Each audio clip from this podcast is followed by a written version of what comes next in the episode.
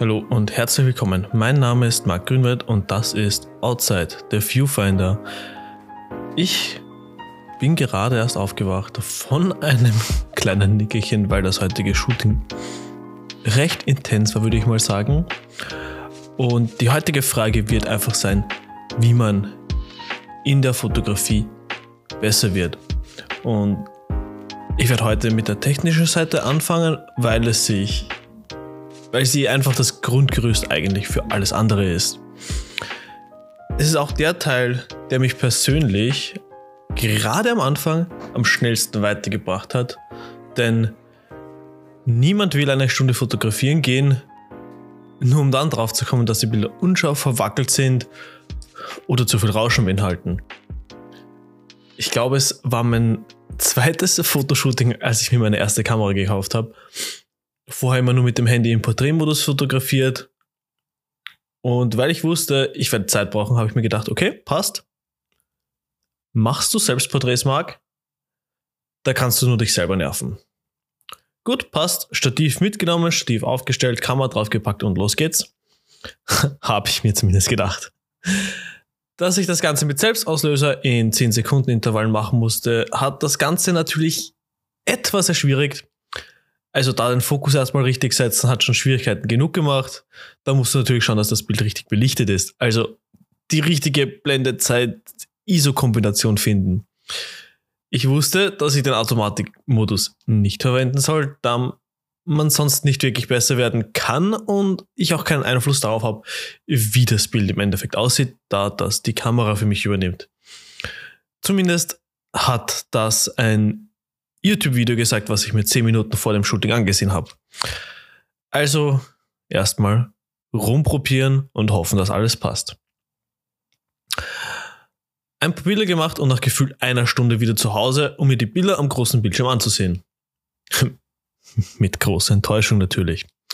Egal wie ich das Bild bearbeitet habe, habe ich mich immer gefragt, wieso ist dieses Blau meiner Jacke so extrem kriselig.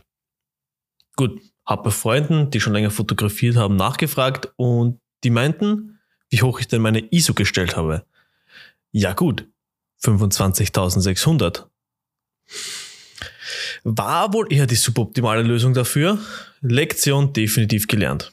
Immerhin wusste ich jetzt, wo man die ISO einstellt und dass man an einem sonnigen Tag nicht auf ISO 25.600 fotografieren sollte oder generell nicht auf ISO 25000, wenn man die Belichtung auch anders regeln kann. Meine Einstellungen für die Fotos, wie gesagt, Sonnenlicht. Für diese Fotos waren nämlich eine Verschlusszeit von einer 4000 Sekunde, Blende 8 und eben krasse ISO 25600.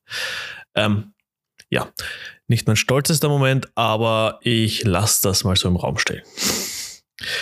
Kommen wir nun zur technischen Seite. Also, man sollte seine eigene Kamera verstehen und blind bedienen können. Das heißt, auch wenn mal kein Licht ist, sollte man wissen, wo welcher Knopf was macht. Das ist natürlich, wenn man ganz am Anfang steht, jetzt äh, nicht das Allerwichtigste, aber mit der Zeit sollte man sich das aneignen, denn wenn du sie blind bedienen kannst, kannst du sie auch schnell bedienen und somit kannst du auch schneller gute Fotos machen. Also, wenn es darauf ankommt. Man sollte genauso wie wissen, wo welcher Knopf ist und welcher Knopf was macht, wissen, welche Einstellung was bewirkt. Zum Beispiel jetzt die Blende, also der F-Stop, kontrolliert Schärfentiefe und Lichteinlass. Die Verschlusszeit, bei der muss man sich Gedanken darüber machen, wie lange kann ich belichten, damit das Bild nicht verwackelt beziehungsweise ich die Bewegung einfrieren kann, wenn ich das möchte. Die ISO für mich persönlich der letzte Ausstieg, wenn ich mit meiner gewählten Blenden-Zeitkombination nicht, genug, nicht genug Licht einfangen kann, um das Bild gut genug auszubeleuchten. Das liegt vielleicht auch an meiner Kamera, die Sony Alpha 6000, die ist aus 2014, ist nicht die neueste und wenn man dort die ISO ein wenig hochschraubt, merkt man das. Als nächstes kommt dazu, welche Objektive habe ich was können diese Objektive und was können diese Objektive nicht. Also zum Beispiel, wenn ich jetzt ein Zoom-Kit-Objektiv habe, dann kann das wahrscheinlich nicht sehr gut in der Nacht verwendet werden, um einen Läufer fotografieren, zu fotografieren. Da braucht man dann wohl eher eine Fixbrennweite mit sehr offener Blende, damit man dann genug Licht reinbekommt, um das auch mit der entsprechenden Verschlusszeit einfangen zu können. Dafür kann sie, also dafür kann das Kit-Objektiv dann eben ganz normal funktionieren, wenn Sonne da ist. Also man braucht da kein Geld ausgeben, sondern man nimmt einfach das Kit-Objektiv und verwendet es draußen in der Sonne. Funktioniert top. Genauso gut wie die Objektive sollte man wissen, hat meine Kamera Image Stabilization oder brauche ich für manche Sachen einen Tripod. Das war es dann eigentlich schon mit den Grundlagen in der technischen Seite, die man braucht, um am Anfang seine Kamera zu verstehen, zu wissen, was sie tut und somit dann die richtig, mit den richtigen Einstellungen gut ausbeleuchtete Bilder zu erstellen. Kommen wir nun dann zur kreativen Seite. Also am Anfang sind natürlich die verschiedenen Kompositionsregeln wichtig, dass man sich die zumindest mal ansieht. Also goldener Schnitt, Drittelung, Fibonacci-Sequence und Vorder-, Mittel- und Hintergrund in einem Bild. Da sollte man sich Gedanken drüber machen. Man soll die Sachen einfach mal ausprobieren, schauen, was haben die für eine Bildwirkung, denn sie werden ja nicht umsonst der goldene Schnitt genannt zum Beispiel. Das hat schon seine Berechtigung. Ähm, man darf sich hier aber auch nicht drauf festlegen, denn jede Regel in einem kreativen Bereich darf und soll gebrochen werden. Kommen wir zum nächsten Thema der Farbe. Da verweise ich ehrlich gesagt auf meine vorige Podcast-Folge zu äh, Semiotics. Denn dort erkläre ich auch die Farbwirkung anhand von guten Beispielen. Aber hier nochmal kurz, also bestimmte Farben, Farben sagen bestimmte Dinge aus und lösen eine bestimmte Reaktion, eine bestimmte Emotion beim Betrachter des Bildes aus und diese kann man gezielt einsetzen. Das heißt, man kann seine Bildwirkung beeinflussen, indem man die dementsprechende Farben im Bild verwendet. Genauso gut in der Bildwirkung ist es wichtig zu wissen, was ist in diesem Bild dominant, wer ist in diesem Bild dominant und was ist in dem Bild eher subtil. Das heißt, was ist das Subjekt und was ist das drumherum. Genauso gut sollte man sich überlegen, in dem Bild, was in diesem Bild trägt zu der Aussagekraft des Bildes bei. Die Sache hierbei ist, dass man sich diese, also, na fuck, ähm, zurück zu was trägt zu der Aussagekraft des Bildes bei. Genauso gut, wie man sich darüber nach, darüber, genauso wie man sich im Klaren darüber sein sollte, was in diesem Bild trägt zu der Aussagekraft des Bildes bei. Zum Beispiel, wenn wir in dem Beispiel von Moody-Bildern bleiben, in einer vorigen Podcast-Folge, dann trägt Nebel zu dem Mysterium der Nacht bei, zu dem cinematischen, wir wissen nicht genau, was davor und was danach passieren wird, trägt ein Nebel zum Beispiel eben dazu bei, dass das Ganze noch geheimnisvoller wird. Und das ist genau gemeint mit, was trägt zu der Aussagekraft des Bildes bei. Und bei diesen ganzen kreativen Sachen, Kompositionsregeln, Farbe, Bildwirkung, die Sache hierbei ist, dass man diese Sachen während und zwischen Fotoshootings durchdenken soll. Genauso wie ein Profi-Basketballspieler nicht nur während des Trainings und während eines wichtigen Matches darüber nachdenkt, was er als nächstes tun wird. Geschweige denn, dass er bei der Geschwindigkeit eines Matches überhaupt zum Nachdenken hat. Denn wenn etwas schnell geht, dann greift unser Gehirn auf antrainiertes zurück. Vor dir stehen zwei Gegenspieler und du wirst genau die Schritte machen und den Ball genau so führen, wie du es unzählige tausende Male beim Training gemacht hast. Dabei ist nicht nur das Training an sich wichtig, sondern auch die Zeit zwischen den Trainings. Denn wenn man einfach nur im Kopf die verschiedenen Szenarien und Bewegungen durchgeht, ist das genauso wichtiges Training, wie wenn man es tatsächlich ausführt.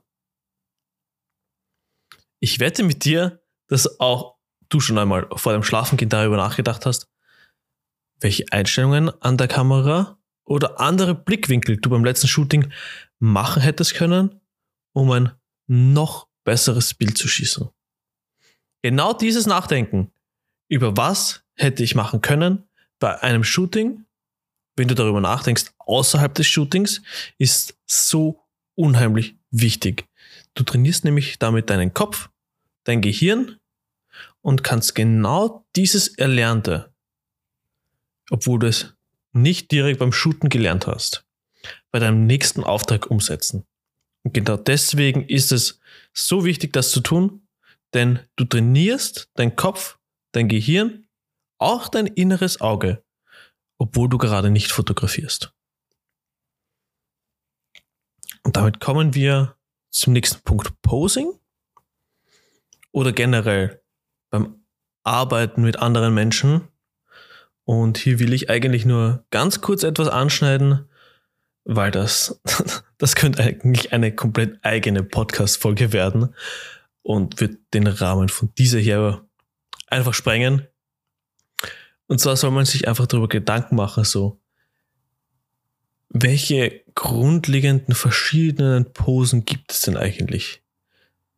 Man kann, man kann das eigentlich differenzieren in eher maskuline Posen, die sollen Kraft darstellen, aggressiv sein.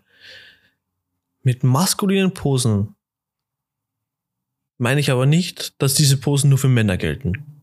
Denn alles, was ich hier sage, gilt für beide Geschlechter und es gibt Frauen, die wollen sich maskulin darstellen, also einfach stark darstellen. Und es gibt Männer, die wollen eher feminin und zurückhaltend wirken.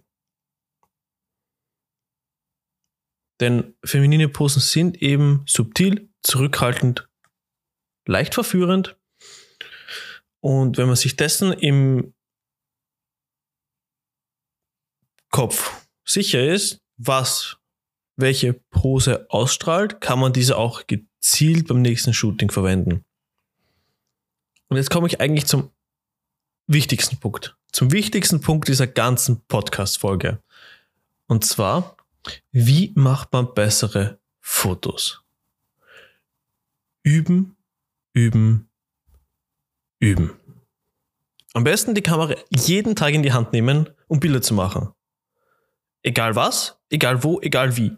Hauptsache, du nimmst die Kamera in die Hand und machst Fotos. Du musst nicht mal rausgehen. Es reichen die eigenen vier Wände, um zu üben. Ich habe genau so angefangen.